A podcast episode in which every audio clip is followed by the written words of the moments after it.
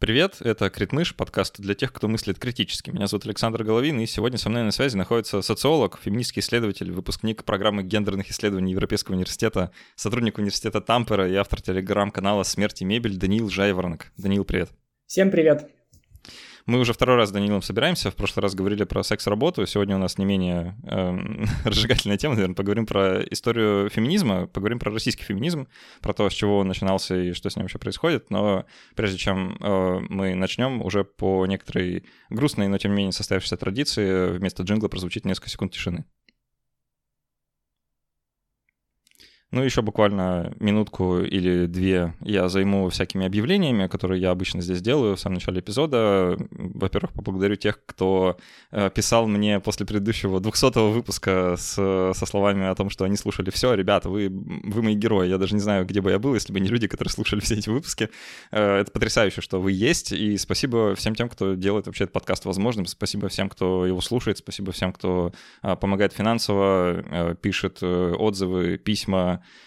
ну и вообще рассказывает о подкасте друзьям, знакомым. Ребята, правда, огромное-огромное-огромное спасибо. Как обычно, для тех, кто подкаст помогает делать, есть несколько э, дополнительных вещей, э, вроде расширенных версий эпизодов, э, где мы отвечаем на вопросы, которые вот заранее собираем с патронов и со спонсоров на sponsor.ru. Вот теперь есть несколько разных мест. А, сегодня тоже произойдет. Ну а еще уже должен был состояться первый дискуссионный клуб. Вот мы это записываем в четверг, он должен быть в субботу, вот как мы немножко в прошлом находимся относительно вас, дорогой слушатель. А, так что, если вам хочется еще что-то такое обсуждать и раз в месяц э, встречаться и на какие-то интересные, важные темы разговаривать со мной и с другими участниками нашего маленького уютного сообщества, то, пожалуйста, тоже проходите а, на sponsor.ru или на Patreon, куда вам удобнее. Вот там соответствующие уровни можно увидеть, прочитать, посмотреть и приобщиться. А, ну и кроме того, благодарю всех, кто просто на карточку буквально скидывает деньги с разными комментариями. Вот, ребята, это тоже очень приятно. У нас там тоже такое периодически небольшое общение происходит. Это очень здорово. Как путешествия влияют на человека? В этой рубрике, которую я делаю совместно с сервисом для путешественников еще от Aviasales, обсудим путешествия с точки зрения психологии и критического мышления. Когда мы долго находимся в привычной среде, то часто живем на автомате. Мозг старается экономить ресурсы и не думать интенсивно, если в этом нет необходимости. А критическое мышление — это, конечно же, довольно трудозатратный процесс, поэтому так важно порой оказываться в незнакомой обстановке. Креативность развивается именно перед лицом новых обстоятельств, которых полно в путешествиях по малознакомым местам. Новый опыт — это топливо для развития мышления. Именно в путешествиях развивается склонность пробовать новое, новую еду, новые занятия, общение с новыми, слегка не похожими на нас людьми. В отсутствии такой стимуляции мы застреваем в своих убеждениях, проецируем на других свои ошибки мышления, не увеличиваем, если угодно, свой ментальный капитал. Есть еще один приятный побочный эффект путешествий. Люди становятся счастливее. У тех, кто регулярно путешествует, психологи отмечают снижение уровня стресса и даже облегчение симптомов депрессии. Пожалуй, самые яркие воспоминания моей жизни как раз связаны с поездками в другие страны, и я очень жду возможности снова начать активно путешествовать, пусть даже и внутри страны. Словом, путешествие — это незаменимый инструмент в развитии навыка мыслить критически, поэтому я с таким удовольствием рассказываю вам про сервис еще от Aviasales, в котором есть масса полезных для путешественника инструментов кэшбэк за бронирование отелей или других travel-сервисов, доступ к travel-консультантам 24 на 7, которые помогут с любым путешественническим вопросом, и даже аудиогиды по городам с историями от местных и городскими байками. Проходите по ссылке в описании, оформляйте доступ к еще, вводите промокод критмыш для 10% скидки. Это отличный способ помочь развиваться себе и заодно нашему подкасту. А теперь назад к выпуску.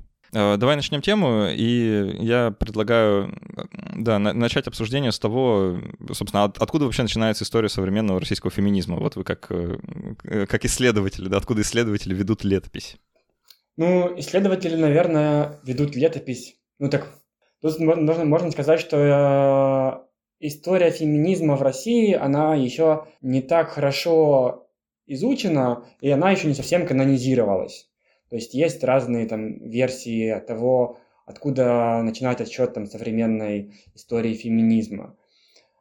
А, но все-таки самая распространенная версия, наверное, самый распространенный вариант, это начинать его с э, позднесоветского диссидентского феминизма.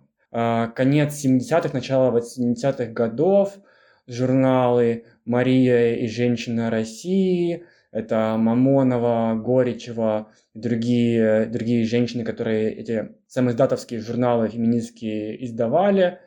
И, собственно, наверное, можно даже какое-то влияние проследить э, вот этого диссидентского феминизма, ну, скажем, по крайней мере, до 90-х годов. Вообще, конечно, в, совет, в, совет, в, советское, в советское время тоже это было такое, ну, как бы, э, в эпоху там, перестройки, 80-е годы, влияние диссидентского феминизма было, ну, наверное, наверное ощутимым. Хотя, хотя всех издательниц э, журналов диссидентского феминизма их сразу же там выслали а, за границу, потому что они появились первые издания в 1979 году, за год до Олимпиады в Москве, и советское правительство решило, что не нужно нам этих диссиденток-провокаторш, и решило отправить их, а, да, отправить, отправить их за границу. Кто-то оказался в Европе, кто-то оказался в США. Но таким образом вот положена такая была, сказать, точка, точка отсчета, наверное, для вообще для становления современного э, феминизма в России как такового. А, а с, с чего все начиналось вообще, что это было? Ты говорил, журналы, а, какие темы люди поднимали? То есть с, с чего, собственно, началось-то? Хороший вопрос, потому что вот первый, первый, самый первый журнал, это был журнал «Мария». Он как раз вот в 79 году появился как а, самый издатовский журнал. И там были совершенно а, разные, разные темы, потому что женщины, которые не издавали его, они были как бы из диссидентского, из диссидентских кругов, и э, как само диссидентское движение, как бы и феминизм внутри него был тоже как бы разнородным, в смысле идеологически разнородным. Там были, например, такие... Вот, вот Татьяна Горичева хороший пример, потому что Татьяна Горичева, она, в общем-то, критиковала Советский Союз и гендерно, гендерный режим Советского Союза, как бы с таких христианских позиций и, в общем-то, довольно консервативных позиций, за что, то, что мы бы сейчас назвали консервативными позициями, да, потому что э, Горичева, например, считала, что вот советская власть, она как бы уравнивает людей, да, она уравнивает том числе и мужчин, и женщин. На мужчину приравнивает к, женщину, к женщине, а женщину приравнивает к мужчине, и тем самым стираются гендерные различия. И Горичева говорила, что вот в итоге в Советском Союзе, например, женщина перестает быть женщиной, а мужчина перестает быть мужчиной, и это как бы плохо для, плохо, ну, плохо для общества, потому что нарушается, ну, вот какая, какой-то, не знаю, естественный, естественная расстановка сил, естественная, естественная расстановка гендерных ролей, а, и она, как бы, ее, например, посыл э, заключался в том, чтобы, э, чтобы вернуть, вернуться к вот этим то, что сейчас называется, наверное, традиционными гендерными ролями, ну или, по крайней мере, более традиционным гендерным ролям, где женщина будет, сможет быть женственной, наверное, это означает э, там, заботиться о доме, заботиться о детях, может быть, еще о культуре, и, а мужчина будет, ну, вот, не, независимым, рискованным, маскулинным, ну, то есть вот все будет обладать всеми теми качествами, которые его лишала именно советская система, в которой все было бюрократизировано, в которой все подчинялись государству, встраивались в эти иерархии, и там не было пространства для вот такой там настоящей какой-то свободы, риска. Но были там и другие, конечно, позиции. Был там либеральный феминизм и такой, ну, как бы можно сказать, социальный феминизм, то есть социальная повестка обсуждалась, в том числе, что женщина в Советском Союзе, а, она как бы, а, несмотря на то, что государство провозглашает там, да, борьбу за права и провозглашает равноправие, что на самом деле вот в быту, в реальности, ну, то есть вот в таком самом повседневном уровне, что этого равноправия нету, что женщина работает э, так же, как и мужчина, она работает на заводе, она работает в какой-то компании, в бюро, где, где, где-то еще, то есть она не сидит дома э, весь день, но после, после смены рабочей у женщины, в отличие от мужчин, начинается вторая смена, потому что мужчина приходит там садится э, за телевизор или идет там, не знаю, встречается со своими друзьями, они там играют в лото, и что там они еще делают, домино, выпивают пиво, ну и так далее. А женщина, она, она приходит, она начинает готовить, она начинает стирать, она начинает заниматься детьми, и вся работа по дому, она, по сути, лежит на, на женщине. И в итоге, получается, да, вот это такая двойная, двойная нагрузка, и это тоже критиковалось в журнале, в журнале «Мария». Критиковалось в том числе и отсутствие, там, например, средств контрацепции. Критиковалось, там, не знаю, и отсутствие в том числе ну, каких-то бытовой техники, вещей, связанных вот именно с какими-то бытами, нуждами, нуждами женщин, нужд, нуждами быта, домашним хозяйством. Э, ну, то, что советское государство делает недостаточно для того, чтобы вот обеспечить комфортный, комфортный для женщин быт, начиная там, не знаю, со, со средств личной гигиены, заканчивая вообще э, распределением труда и какими-то такими, ну, уже более политическими, можно сказать, такими макро, макроуровня вещами. Забавно, слушай, вот э, многие вещи, которые ты озвучил, даже сейчас кажутся даже антифеминистскими, да, то есть, ну, каким-то э, как-то упорно традиционные гендерные роли, да, или что-то такое, сейчас нам кажется немножко какой-то, да, даже анти, да, по, э. Э, но при этом э, мне, мне понятно, как будто этот фокус на, э, на бытовом, и надо, наверное, признать, что он никуда не делся, то есть все равно ну, это до сих пор присутствует, и мы, наверное, об этом позже поговорим, но давай сначала вот э, действительно всю эту хронологию попробуем дальше проследить. А, вот э, начинается перестройка, там, конец 80-х, э, начало 90-х, развал Советского Союза, да, и с чем, э, с чем, собственно, остались, осталось феминистское движение после того, как Советский Союз закончился?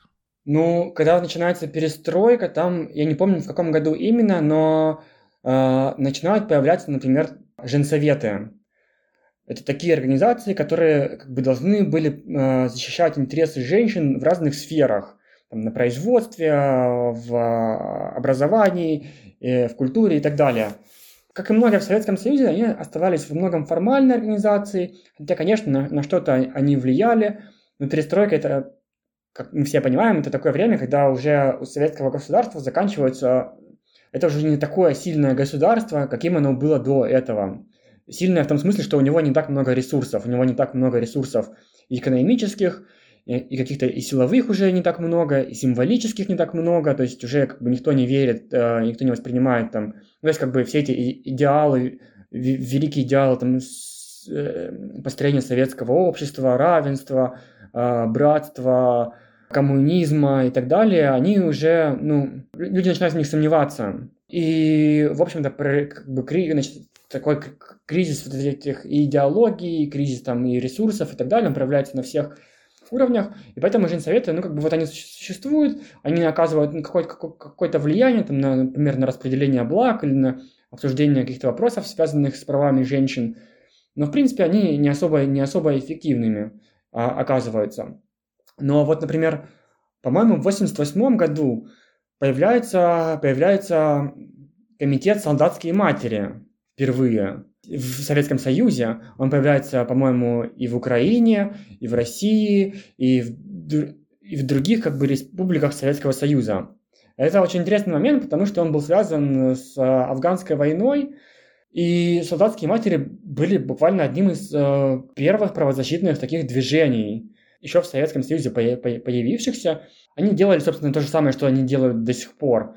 Они боролись с незаконными призывами, и боролись, э, ну, вообще с нарушением прав э, призывников э, в армии. Они боролись с тем, чтобы их не отправляли на войну в Афганистан. Ну, тогда война тоже в Афганистане, она не называлась войной в то время. Она в официальном дискурсе именовалась введением ограниченного контингента советских войск в Афганистан с целью там, поддержки социалистического правительства, конечно же. Созвучно. Конечно. Созвучно, да, это супер созвучно, и тот факт, что как бы вот это вот сейчас мы переживаем второй такой, ну не второй, даже я уже не знаю, какой по счету, на самом деле были же еще чеченские компании, э, вот сейчас тоже как бы в общественном дискурсе опять солдатские матери начали упоминаться все больше и больше в связи с э, проведением, я сейчас делаю э, пальцами кавычку, такую очень жирную кавычку спецоперации, и это все вот Совет, Совет, Советского Союза началось. И это тоже как бы интересный такой момент, потому что э, мне встречались, например, разные исследования, в которых феминистки, вот в которых солдатские матери называются такой как бы протофеминистской или даже феминистской организацией. Хотя на самом деле это довольно, довольно уникальная, мне кажется, вещь, когда именно такая типа женская власть э, и права женщин они как бы... И вот такая женская организ... самоорганизация, она происходит по поводу сыновей. Она происходит э, вот через э, артикуляцию роли матери, да, что у матери есть право э, распоряжаться, ну или распоряжаться, оказывать влияние, да, на э, жизнь своих детей. И тут э, как бы конфликт прав матери вступает с конфликтом э, прав и интересов государства. Потому что государство хочет отправлять призывников в Афганистан э, для проведения там э, вот э, специальной операции того времени. Матери говорят, нет, ну, у нас как бы это наши дети, мы их не для того выращивали, чтобы, чтобы они оказались там в, в этой горячей точке и так далее. И вот происходит такое формирование, ну, как бы женской, практически полностью женской, основанной на традиционной женской роли матери, ну, по сути, НКО, правозащитной организации. Это очень как бы интересный прецедент. Ну, плюс создавались, да, в перестройку начинается такая уже относительно политическая либерализация, и в том числе начинали создаваться какие-то такие, ну, разные, разные женские группы, в том числе какие-то политические организации, которые как-то так, так или иначе представляли или обсуждали там права, права, права женщин, положение женщин в советском обществе и то, как их улучшить. И они потом сыграли там свою роль, например, в, в том числе уже после развала, распада Советского Союза, а, когда вот из этих таких формальных, э, формальных э, групп, формальных и неформальных групп, женсоветов и неформальных каких-то объединений начали появляться какие-то фракции, э, начали появляться какие-то политические партии, политические движения, также которые некоторые из них регистрировались, некоторые из них не регистрировались. Это все как бы не совсем, не совсем пропало, и была какая-то такая преемственность да, вот, от Советского Союза, эпохи перестройки до там середины или даже, может быть, конца 90-х, когда вот какие-то такие женские объединения, женские группы, политические движения, которые еще были организованы в перестройку, перекочевали потом вот в политическое устройство уже, уже России, а не, уже, а не Советского Союза. Там, например, вот существовала фракция до 1996 года, по-моему, э, парламенте, в, Дум, в Государственной Думе в России существовала фракция «Женщины России», и она должна была представлять вот такой межфракционный, э, межфракционную коалицию женщин, э, ну, собственно говоря, которые вот должны были заниматься, фокусироваться на правах, правах женщин, интересах женщин и так далее. И это как бы такое, это тоже вот на, на, на, наследие своеобразное э, Советского, Советского Союза. Слушай, мне тут хочется несколько вещей как-то, э, не то что прояснить, а э, как-то до, дополнить.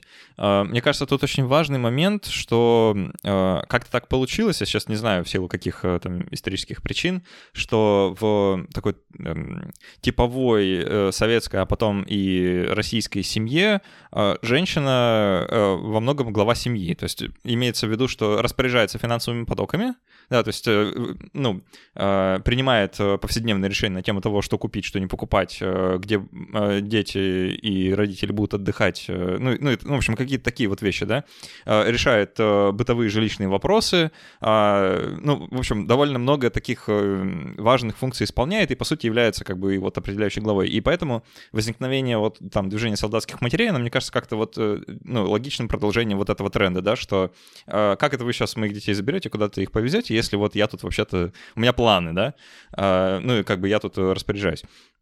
я сам из э, семьи, вот э, как бы традиционной российской семьи, где э, как бы однополый, да, что называется, где мама и бабушка, да, это вот как бы э, тот тандем, который обычно и существовал вокруг меня, а мужчины, если, если и были где-то в той семье, в которой я находился, то либо недолго, потому что умирали, да, там, в силу возраста, или других причин, вроде алкоголизма, да, либо, ну, уходили из них, то есть, ну, вот, не принимали настолько активного участия. Я подозреваю, что в этом описании многие узнали себя сейчас, да, как бы, у кого батя не спился, тот в России не жил, что называется. А, это, это как бы некоторая такая наша объединяющая духовная скрепа, если хотите. А, в этом смысле получается, что а, как бы у женщин в России такое немножко странное двоякое положение. С одной стороны, на уровне семьи э, все давно понимают, да, что, в общем-то, ну, мама главная, да, ну, по крайней мере, для моего поколения это во многом очевидно. Ну, или бабушка, у кого что. А с другой стороны, на уровне каком-то вот таком публичном, на уровне э, там, публичной власти, да, или э, управления какими-нибудь э, компаниями, корпорациями или еще чем-то, женщин гораздо меньше. При том, что они там все равно есть, да, и в том числе на верхних э, уровнях властных структур, они, наверное, присутствуют. Тут вопрос, наверное, уже там в процентах, да. Но, насколько мне известно, там в каком-то топ-менеджменте всяких крупных компаний женщин не так много, как женщинам, ну и вообще, и как всем хотелось бы, да. Давай, может, как-то вот от этого оттолкнемся. Насколько вот эта дихотомия, которую я писал, она все еще свойственна России, и что можно сказать вот там про последние цать лет развития равноправия в нашей стране? Угу. Я сначала э, расскажу анекдот, если можно. Давай. Это анекдот, который э, э, нам в Европейском университете на лекциях по, по, по гендерной теории, по, в том числе про, по, про гендер там, в Советском Союзе и в России, нам рассказывала Елена Здравомыслова. Это очень известная, известная гендерная исследовательница, социолог, одна из самых, наверное, известных гендерных исследовательниц в России. И она вот очень любила следующий анекдот рассказывать как раз-таки про гендерные роли и власть внутри семьи в Советском Союзе. И анекдот следующий, что приходит, значит, э, приходит, приходит группа социологов проводить интервью на, на, на завод, и они просто начинают у всех спрашивать, ну, расскажите про, про семью, и спрашивают, спрашивают у всех, ну, кто у вас в семье главный? И все говорят, ну, конечно, жена. Жена, жена, жена, жена, жена. И потом один говорит, ну, как бы я в семье главный. И социологи спрашивают у него, как же так, как это так, вы, вы главный в семье, что вы говорите такое? А он говорит, ну как, ну, понимаете, ну, конечно же, там, жена у меня занимается в семье бытовыми вопросами. А она там организует а, поездки все, все, раз, все расходы, все траты, зарплату там у меня забирает и так далее. Это, конечно, все на ней.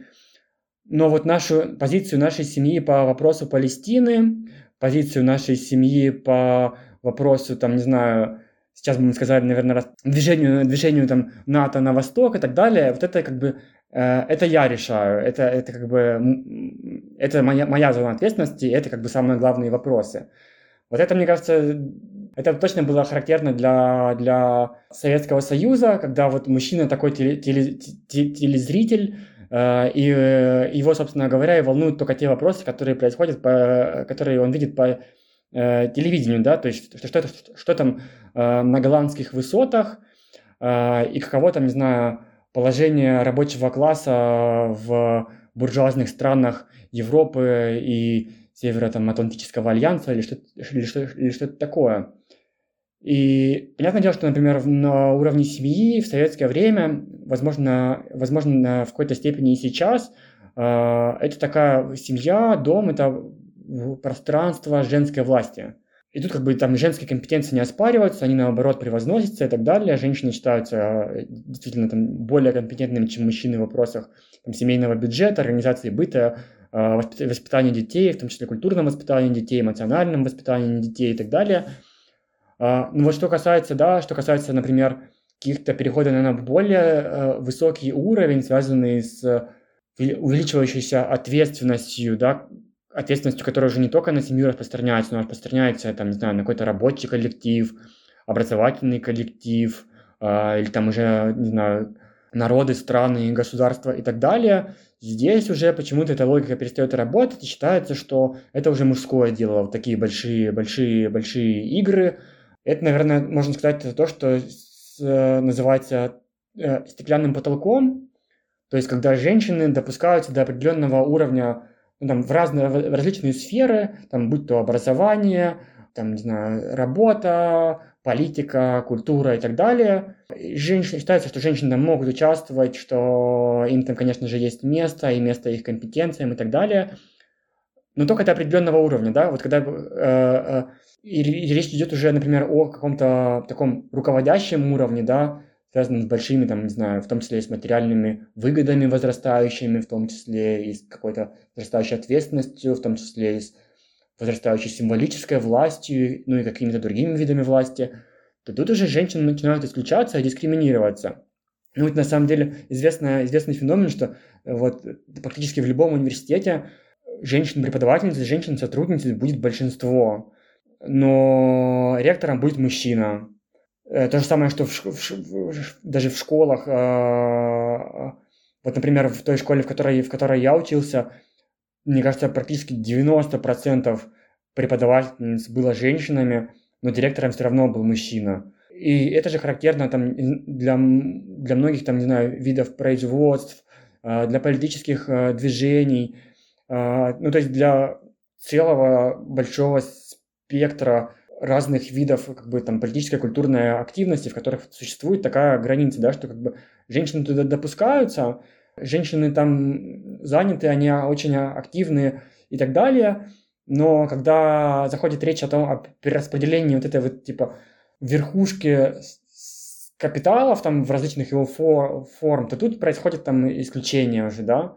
А, тут э, сразу же снижается там э, количество женщин в, в парламенте, количество женщин, э, да, да, да, там в руководящих, в руководящих, там, не знаю, топ, топ-менеджерских составах, в руководящих составах там университетов, там, не знаю, каких-то научных проектов, исследовательских проектов и так далее. И это до сих пор проблема, которая вот как была в Советском Союзе, несмотря на всякие квоты и так далее, так она до сих пор сохраняется и в России. И если в Советском Союзе хотя бы формально это признавалось проблемой и было э, какой-то, какая, какая-то, да, такая потребность артикулированная на уровне государства в том, чтобы это изменить и в том, чтобы стремиться к равенству, то сейчас э, в современной России мы э, только, только мне кажется, да, вот э, феминистки поднимают, поднимают все эти вопросы, опять-таки, неравенства, связанного с продвижением по, работ, по работе, по карьерной лестнице, связанными с неравенством в зарплате и так далее, в то время как государство сейчас скорее делает вид, что эти проблемы не существуют, или что они переоценены, или что это вообще не нужно об этом говорить, это все влияние Запада, и ну, какая у нас сейчас, да, официальная риторика, что вообще роль женщины, она вот такая максимально традиционная, консервативная, и это дети и семья в идеале. То есть э, а, получается так, если вот эту мужскую позицию зарезюмировать, то она вкратце э, укладывается в выражение э, «Ну да, женщины, вот, пожалуйста, вот вам власть над мытьем посуды, но все, что мы, все, что мы считаем важным, как бы не пустим, не дадим, потому что вообще не женское это дело, а, а всякие вот эти вот вопросы, которые big picture stuff, да, в общем, все, что, все, что касается принятия решений какого-то высокого уровня, мы это все оставим себе, потому что что вообще женское дело вообще другое». Ну, в общем, так и получается, да понятно, что это, наверное, некоторое такое наследие, да, и все это катится из такой глубины веков, в которую мы сейчас залезать не будем, но просто э, э, это любопытно, да, что вообще-то Россия как бы страна женщин среднего возраста, это как бы основной, основной избиратель, да, и основное вообще, ну, как бы действующее лицо, и при этом э, есть вот некоторое такое поражение в правах, да, что э, какое-то оно такое закрепленное вот именно на каком-то таком институциональном уровне, что ли. Э, ну, давай, может, в какую-то такую недалекую современность переместимся э, и попробуем как-то описать а вот э, что из себя представляет российский феминизм сегодня, а, мне кажется, что он, ну, он наверное, должен был как-то измениться там, со времен перестройки 90-х, да, а, может как-то помолодеть. А, ну, я, я сейчас какие-то свои домыслы, да, излагаю, потому что я вот пока жил в небольшом городе, я, честно, про феминизм особо ничего не слышал. Это, наверное, нормально. Да, а, и стало это все вокруг меня как появляться только после того, как я в Петербург переехал, и то не сразу, да, это как-то вот... Э, э, хотя, ну, не знаю, так как я вот из такой женской семьи, да, как я сказал, однополый, у меня никогда не было проблем с тем, что признавать женскую власть, в принципе, это э, мне почему-то всегда легко давалось. Но то, то что это... Ну, что есть как бы вот такое неравенство, я стал замечать только сильно позже. А, давай как-то вот попробуем сейчас описать, а как вообще в современной России положение женщин, насколько оно изменилось. Если можно, я бы вернулся еще немного к 90-м сначала, чтобы объяснить то, что происходит, например, с феминизмом сейчас, и в том числе, как, как он помолодел и как он трансформировался с тех времен. Потому что в 90-е, э, ну, в какой-то момент, вот когда уже Советский Союз совсем распался, начало более или менее активно развиваться там феминистское движение, начали появляться различные центры, а, в том числе там центры гендерных исследований, центры там борьбы с женским насилием, с домашним насилием, а, какие-то культурные инициативы, тоже там феминистские или просто ориентированные на женщин и так далее. Многие из них спонсировались, многие из них спонсировались как бы из тех западных фондов, которые активно э, вкладывались в, в то, чтобы развивать так называемое гражданское общество, да. И по некоторым данным, там к там, 97 году более 600 организаций насчитывалось в России, таких э, независимых женских и феминистских, и феминистских организаций. Ну, то есть, представляешь, 600 э, организаций, больше 600 организаций, это довольно много. По современным меркам, вот из сегодняшнего дня, это кажется прям супер много. Это, ну, типа, дофига. Сейчас столько нету, конечно же. А куда, а куда же тогда не возникает вопрос, куда же они делись, все эти, все эти, все эти там сотни организаций, которые существовали в 90-е? Ответ довольно, довольно простой, потому что когда в, приходит, приходит к власти Владимир Владимирович Путин в, ну, там, в 2000 году, то он сразу начинает э, заниматься, как мы помним, может быть, ты помнишь, и, наверное, слушательницы и слушатели тоже многие помнят, у нас становится в, в стране такой центральный вопрос о вертикали власти и о суверенитете, о том, чтобы сделать Россию именно такой суверенной, то есть независимой от иностранного влияния, от любых, от любых его форм. Первыми под раздачу попали некоммерческие организации. Как и первыми под, помним, да. попали некоммерческие организации, да, да, да. Потому что на, режим в какой-то момент начинает с ними э, решать, с ними нужно как-то контролировать их, да, то есть они не запрещаются, никто не говорит, давайте запретим, например, феминистские организации или ЛГБТ-организации, или там демократические организации. Это все как раз-таки проводится под э, эгидой борьбы с э, иностранным влиянием. И это были действительно, вот, мне кажется, и это все с тех пор так довольно мало освещалось, освещалось в медиа, освещалось, мало освещалось в СМИ. Мы понимаем, как это все как бы происходило и почему это мало освещалось, потому что уже э, с тех пор, э, уже там с начала 2000-х тоже как бы и медиа становятся все, все менее независимыми и все более ориентированными на освещение событий с той точки зрения, которая выгодна государству. Но произошел реально большой кризис, когда там в 2006 году были приняты там разные законы, были поправки такие, да, они даже особо не обсуждались, там, о внесении изменений в некоторые законодательные акты Российской Федерации. И они там вводили как раз таки ограничения на то, кто может спонсировать э, НКО, как спонсировать, какая должна быть организационная форма. Они давали больше власти там, контролирующим инстанциям. Этот закон принимается, эти поправки принимаются в начале 2006 года, к концу 2006, к концу этого же года, 2006, э, финансирование НКО уменьшается в 10 раз.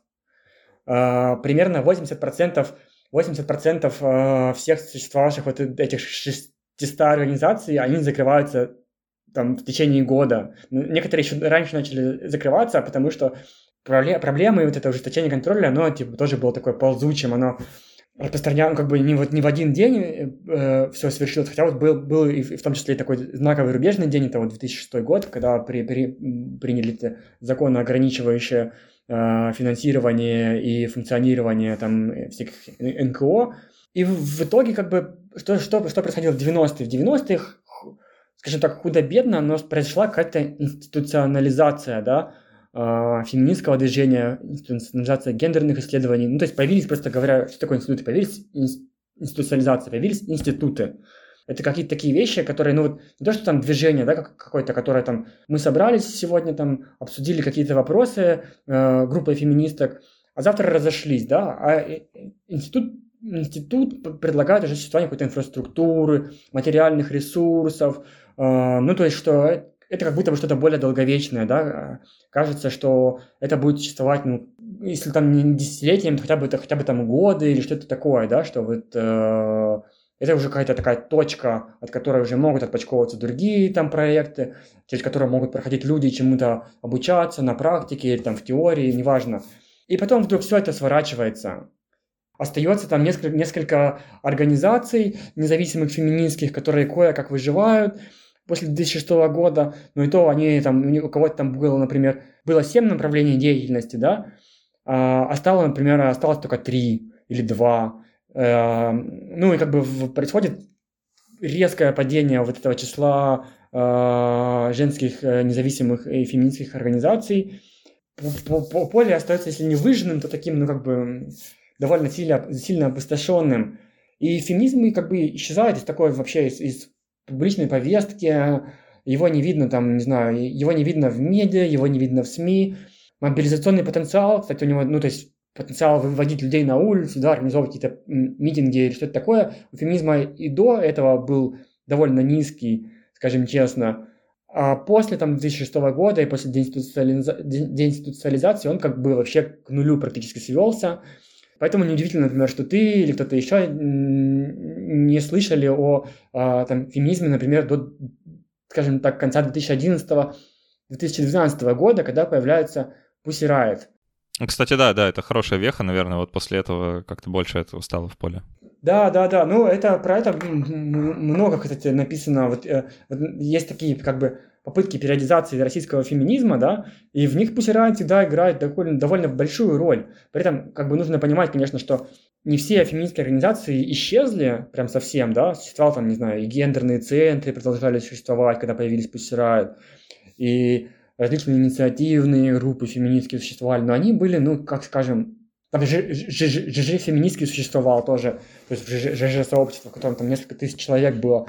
Но это все было, конечно, не, не, не совсем не такой уровень, как публичности, медийности и вообще какой-то такой общественной видимости, какого достигли Pussy Riot при, во многом, конечно, при поддержке при медийной, при медийной поддержке государства. Хотя эта поддержка, она была, конечно, очень своеобразная в форме такой э, э, репрессии, включения тоже своей пропагандистской машины, да, что как бы мы будем сейчас э, их критиковать изо всех тоже каналов и, и сделать, сделаем из, из этого такую большую-большую историю. Мне кажется, в том, в том числе было то, что Пусирают стали настолько известным феноменом. Эффект Стрейзенд. Да, да, да, да, да, что как бы в этом сыграло роль в том, в том числе государство. По-моему, у Елены Гаповой в одной... Э, Елена, Елена Гаповая тоже такая гендерная исследовательница из Беларуси. У нее она несколько статей написала про Пусирает. У нее в одной статье есть такой аргумент, что Пусирает вообще стали исключительным событием в мире по медийности и по публисити, не только в России, что там чуть ли не 90% всех СМИ в мире Э, написали о суде над Пусирает. И это, конечно же, было такое ну, огромное, огромное, огромное событие и в России, и за ее пределами. Есть даже статьи, утверждающие, что Пусирает повлияли на э, современное развитие феминизма в США, что к тому времени, да, вот к 2012 году феминизм в США тоже уже находился в, на таком, гру, грубо говоря, спаде, э, там уже такой доминировал, доминировал постфеминизм, что как бы, э, как бы женщины достигли вс- всех вот таких прав, ну, то есть на уровне там, закон, законов и так далее. И, собственно говоря, вопрос о том, зачем вообще как, бы феминистское движение нужно, а тут появляется э, посирают в России, которых, которых э, угнетают, репрессируют, и становится очевидно, что, ну ладно, может быть, нам в, в США как бы особо нечего делать, но не значит, что феминизм вообще не нужен. Феминистки в США могут помогать, там, не знаю, феминисткам в России, могут помогать феминисткам в других странах, ну, это вот как бы одна из таких те- те- теорий. Она, не знаю, не, не, не буду утверждать, что она как бы правомерная и общепринятая, но это вот это тоже одно из таких попыток анали- анализа и концептуализации этой ситуации. Но, в общем, посирать стали таким большим, большим триггером, да. А, а можно я, я просто быстренько как свое дилетантское мнение скажу, потому что э, почему-то довольно хорошо запомнил как бы это, это время. И э, мне кажется, здесь причина как вот такого громкого, ну, как, такой реакции государства на произошедшее, она во многом связана с тем, что это некоторое нарушение вот того, как будто бы устоявшегося контракта между феминистским движением и государством, да, который существовал до этого. То есть, ну, вот вы там, у вас есть какие-то свои вопросики, вот вы там занимаетесь там что там, э, вопросами воспитания детей, какой-то семейной политики, э, чего-то такого, да, что вот, ну, женским делом, что называется, да. А потом внезапно выясняется, что феминистское движение э, хочет политически высказываться. То есть это, это же было политическое высказывание, прежде всего, прежде конечно, всего да? Конечно, а, Кто помнит вообще слова песни, да, там, про то, что Богородица Путина прогони, как бы это было, ну, не, не совсем иносказательно, да, как бы они именно это имели в виду. А, и то, что это было сделано у стен Кремля, да, это, ну, это как бы совершенно четкое такое политическое высказывание, что это некоторая претензия на власть, да, это претензия на принятие решений, претензия вот на то самое мужское, на ту самую big picture, которую вот мы э, как бы установили, что мужчины хотели бы оставить за собой, да, то есть там решать, э, как, как к чему относиться и как определять, значит, большие вещи. И в этом мне видится как бы вот причина такой острой реакции, да, что это именно э, внезапно становится политикой, то есть что женщины такие, а мы вообще-то хотим да, принимать решения э, ну, того же уровня, уровня. И в этом как бы вот заключается вот э, такая такая реакция острая со стороны государства, что действительно, я думаю, привело к популярности в итоге, да, что вот известный эффект Стрейзен, что вы хотите что-то запретить, а в итоге только прибавляете там популярности. А, так что мне почему-то вот э, так вспоминая себя в это время, мне наивно казалось тогда, что это вопрос религии. Почему-то. А, почему-то, э, я понимаю теперь почему, что это была такая очень ловкая попытка государства как бы замылить дискурс, как бы свести его к религиозным вопросам, которые вообще не имели никакого отношения к происходящему. А, но при этом осели как бы вот в таком виде. А, вот, ну, я тогда через свою стадию там какого-то э, а, атеизма, агностицизма проходил, поэтому для меня, видимо, это было тогда важнее. Вот, про, про политику я тогда мало думал. но тем не менее, да, что вот мы, э, как бы после этого стало очевидно, да, что вот есть некоторое такое вот, э, ну, как бы движение феминистическое в сторону вот власти, да, в сторону принятия решений вот именно таких тоже. А, я думаю, что ты абсолютно прав. Э, то, что вот случилось с Riot, то, почему в том числе власть так отреагировала, было еще то, что был уже контекст э, массовых, массовых протестов, э, и Riot в них тоже как бы активно встраивались, активно участвовали, и они апеллировали как раз к этой, к этой общей протестной, политизированной ну, повестке. То есть они, это был феминизм, который не как бы не отделен вот именно от какого-то протестного движения, который, как ты сказал, занимается такими какими-то исключительно женскими вопросами.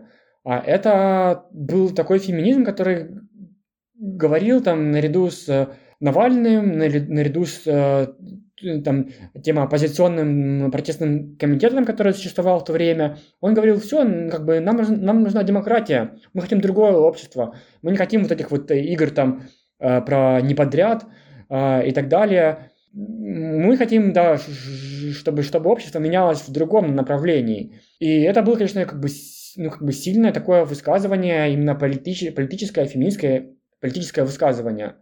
Все, что потом, все, что потом последовало, про, процесс, публикации в СМИ, э, в том числе распространение, там, не знаю, превращение посирает, посирает, ну, в общем-то, в таких поп-икон, да, которые фотографируются для ведущих, э, для ведущих э, глянцевых журналов, которые выступают с Мадонной. Кто там еще был? Там же было, у них были там... По-моему, потом... они даже снимались в карточном домике. Да, да, да, да, да. Ну, то есть у них было, они появлялись просто везде, их везде звали, они стали супер популярными. Такими популярными, может быть, только тату были из России. И то, мне кажется, даже тату были не настолько популярными, как э, стали Пусирает. И, конечно же, как бы в России это тоже все, все, все, все, все, как бы все замечали. И там, не знаю, 2012, конец 2012-2013 год, это расцвет феминизма ВКонтакте, это расцвет феминизма вообще в России, в российской типа онлайн-среде, в блогах, в, ну, как бы на каких-то сайтах, но прежде всего, наверное, ВКонтакте.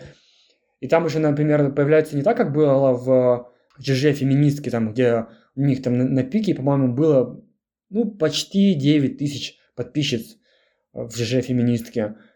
А ВКонтакте их там было, были сообщества, там, в которых было там 20 тысяч подписчиц. И их было, то есть там было много маленьких, у них там, ну, поменьше, там, с несколькими тысячами подписчиц, там, там, там 3, 4, 5. Но их было очень много, за ними невозможно было все, за ними невозможно было за всеми даже уследить, они как бы появлялись, какое-то время там существовали, потом, а, потом, не знаю, исчезали и так далее. Некоторые, конечно, э, существовали довольно долго, некоторые, наверное, до сих пор существуют. И в том числе тогда, например, э, феминизм довольно, довольно активно развивался в таких, э, там, не знаю, например, в анархистском сообществе, российское социалистическое движение поддерживало тоже, тоже, тоже, тоже феминизм. Я вот знаю, что в Петербурге тоже в это время начали проводиться всякие, на, на, на 1 мая начали проводиться, появляться феминистские колонны, или начали появляться, да, какие-то отдельные феминистские группы внутри, там, не знаю, внутри анархистских колонн или внутри социалистических колонн. Движение стало э, видимым, оно, конечно, было сначала еще таким довольно, довольно, ну, как бы маргинальным, это были вот такие, как бы, политические радикалы и радикалки, кто, кто первыми, да, как бы начал, начал, ну, как бы пошел в этом направлении феминистском. Ну, и как бы и тоже в различные там интернет-сообщества и так далее. и начали появляться в том числе и, и проводиться и феминистские выставки, и какие-то первые даже там феминистские концерты и так далее. Но одновременно, то есть как бы тут э, у этого развития феминизма в России там 2012-2014 года есть вот не только источник, да, пуси, пусирают. Нужно еще сказать, наверное, что в это же время происходит тоже трансформация такая довольно значимая в американской и вообще в западной поп-культуре, когда феминизм там тоже начинает популяризироваться сильно. Вот когда, например, Бейонсе, может быть, ты помнишь, и, наверное, твои слушательницы и слушатели тоже могут помнить это, в 2013 или 2014 году, по-моему, на церемонии Грэмми Бейонсе вышла на сцену, и сзади, сзади нее была такая огромная надпись, такая светящаяся, э, фемини, фе, феминист. Есть Бейонсе так сказала, я феминистка вообще-то. А, а, а Бейонсе на тот момент была как бы, если не самой популярной, то одной из самых популярных исполнительниц в США вообще всех времен. А, а где-то на втором месте была Рианна. И Рианна через некоторое время сказала, ну да, я тоже феминистка. И потом как бы все, все, все, все, все звезды и женщины, и мужчины, э, как бы мужчины говорили, что они тоже как бы разделяют гендерное равенство. В общем, это стало очень популярной такой мейнстримной темой, это мейнстримизировалось, и все стали такими активными именно феминистками, все говорили о своей феминистской позиции – Э, звезды. И, конечно же, окей, там в России не, не, не, не, не транслировалось, там, не знаю, какие-то, не знаю, политические дебаты, да, США, а, или там какие-то, не знаю, там высокоинтеллектуальные обсуждения, они не переводились и были недоступны, но Бейонсе там или Рианна интересовали, интересовали в том числе многих в России, у них тоже там были свои группы ВКонтакте и были там и свои там типа сайты поклонницы поклонников, то есть это были как бы известные люди, и это тоже, конечно, оказало э, влияние. И, собственно, вот этот какой-то кумулятивный эффект, то есть, с одной стороны, пусирает наш, развивается, и мы понимаем, что вот у нас тоже какой-то есть феминизм, а с другой стороны, то, что мы, те исполнители, с которых, исполнители тоже, которых мы слушаем, да, которых мы любим, они тоже начинают говорить нам э, про, про феминизм и про гендерное равенство, освобождение женской сексуальности и про права женщин и так далее. И вдруг все начинают такие думать, о, да, действительно, э, феминизм, наверное, видимо, это какая-то неплохая вещь, и современная, главное, да, что это не что-то там как бы относящееся к 19 веку или там 20 веку или что-то такое, что это вот как бы сейчас это актуально, это даже модно в какой-то степени. И мне кажется, это было таким стимулом, да, для, для развития э, феминистского движения на разных уровнях. Потому что мы можем говорить о том, что вот существовали там, не знаю, существовали, во-первых, там какие-то анонимные паблики ВКонтакте, которых непонятно, непонятно кто вел, и, э, и зачастую они коллективно велись. И тех люди, которые их вели, они вообще как бы не получили никакого социального капитала с этого, да, они просто вели это потому, что им было интересно, потому что они считали это важным по каким-то причинам для себя, они считали это важным для тех людей, которых читают и так далее. Потом были какие-то там блогерки, которые э, тоже рассказывали про феминизм, но они уже действовали от своего лица, и это помогало им получить, например, какой, какой каких-то ну, подписчиц и подписчиков, а количество, большое количество подписчиков привлекало к ним внимание уже там и больших медиа, и каких-то, например, рекламодателей тоже в том числе. Ну, я думаю, это еще то, что расцвет Ютуба в России произошел, как то да. Да, ты прав. Это, конечно, большая вот эта роль вообще социальных сетей, э, там и в том числе Ютуба, и Инстаграма. Ну, навер- наверное, Facebook, Twitter в меньшей степени, но вот, наверное, да, там сначала, сначала YouTube, потом э, также в котором можно было какие-то рекламные там интеграции делать и так далее. Попозже уже, например, по-моему, 2017-2018 года появляются не просто какие-то феминистские блогеры, блогерки, а появляются какие-то, например, поп-звезды, которые в России, там, в России, в Украине, в том числе, которые говорят о том, что они как-то поддерживают феминизм. Вот была вот известная, например, украинская, была и есть укра... известная украинская рэперша Алена, которая вот как бы обращалась к ценностям феминизма, ценностям бодипозитивности. У татарки, это такая, кто не знает, рэп-исполнительница, российская. У Татарки был клип на трек uh, Pussy Power. По-моему, это 2018 год. Я читал интервью, интервью от Татарки после того, как она выпустила этот клип, и она там говорила, что она феминистка, и что ее конкурентки это Бьонсе и Риана. Это уже как бы так характерно, да, что вот а, татарка такая поп а, поп-звезда, селебрити в России, феминистская поп-селебрити с России, для нее такими референсами выступают поп-феминистки США. Потом была Лобода, ну, то есть было, было, было много довольно таких э, феминистских высказываний, в том числе в такой поп-среде, среде селебрити, чуть-чуть, которые по известности выше, чем там, ну, э, блогерки, да. Ну, в общем, как бы, да, феминизм был вот в разных таких, сказать, э, в разных, в разных э, культурных полях. Э, давай, наверное, э, у нас просто кончается уже время основного эпизода, и просто чтобы не бросать как бы наш, наш разговор на, там, на, на конце нулевых, а, на, на конце десятых, да, в середине десятых, конце десятых, а, нужно, наверное, перенестись в грустное настоящее и просто сказать, что вот э, с тех времен, когда в России как-то вот начался вот этот консервативный разворот, как его иногда называют, да, а, можно, наверное, констатировать, что феминизм стал, может быть, вновь как-то восприниматься несколько враждебно, да, как некоторое такое, там, опять, влияние Запада, там, еще чего-то такого. И э, надо, наверное, признать, что сегодня как бы такой феминистский дискурс, он как бы несколько... Э, ну, не знаю, я его не слышу, по крайней мере, да, то есть сейчас, э, ну, было бы странно, если бы э, мы, мы только это бы обсуждали, да, есть какие-то более насущные э, другие проблемы, и, наверное, как-то феминистское движение еще поднимет голову, что называется, возродиться из пепла, остается надеяться, что не ядерного, да, а какого-то, а, кого-то другого. И, ну, просто давай, если как-то можешь вкратце охарактеризовать, да, с чем мы вот остаемся конкретно сегодня в, в плане феминизма в России? Ну, слушай, я тебе скажу так, что, по-моему, в нашем обществе сейчас такое происходит довольно сильное разделение, да, поляризация.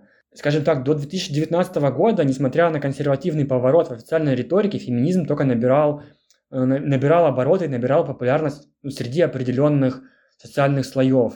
Среди, например, там, молодых, ну, молодых, там, скажем, до 40 лет, да, э, не то чтобы это э, Хотя там, конечно же, были люди старше 40 лет, но, в принципе, ядро такое, да, было. Это вот э, молодые женщины, наверное, и э, в основном женщины, также и мужчины до 40 лет, образованные э, горожан, горожанки, горожане, условный средний класс. Если там не материальному достатку, то по э, культурному и символическому капиталу это был как бы средний класс, и в, этом, в этой среде был феминизм популярен, и он даже становился таким как бы, ну, даже необходимым, да, как я в каком-то, я в каком-то читал, читал, читал интервью с каким-то молодым ученым не так давно, и он говорил про то, что сейчас сексистом быть не модно.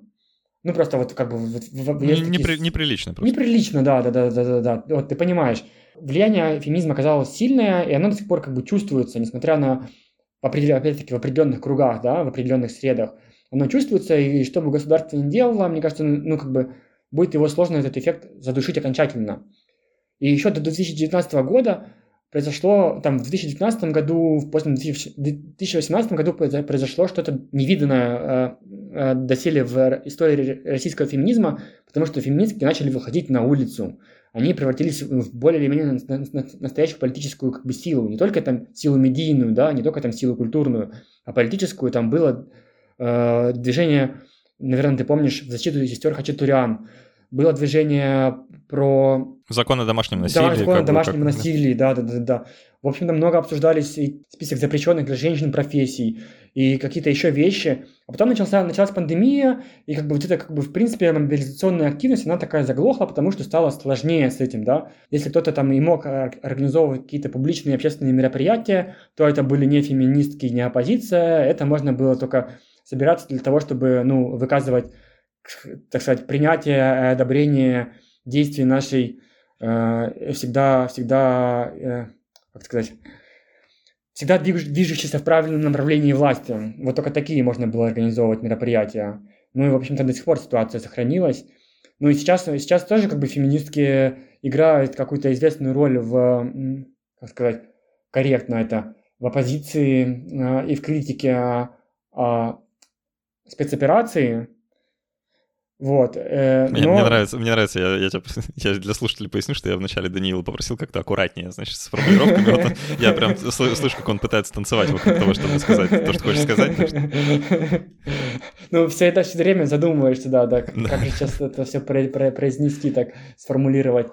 А, чтобы чтобы было понятно, да, о чем я, чтобы было понятно, о чем я говорю. Ну, все, все поняли. Да, да. С другой стороны, чтобы никого не подставить.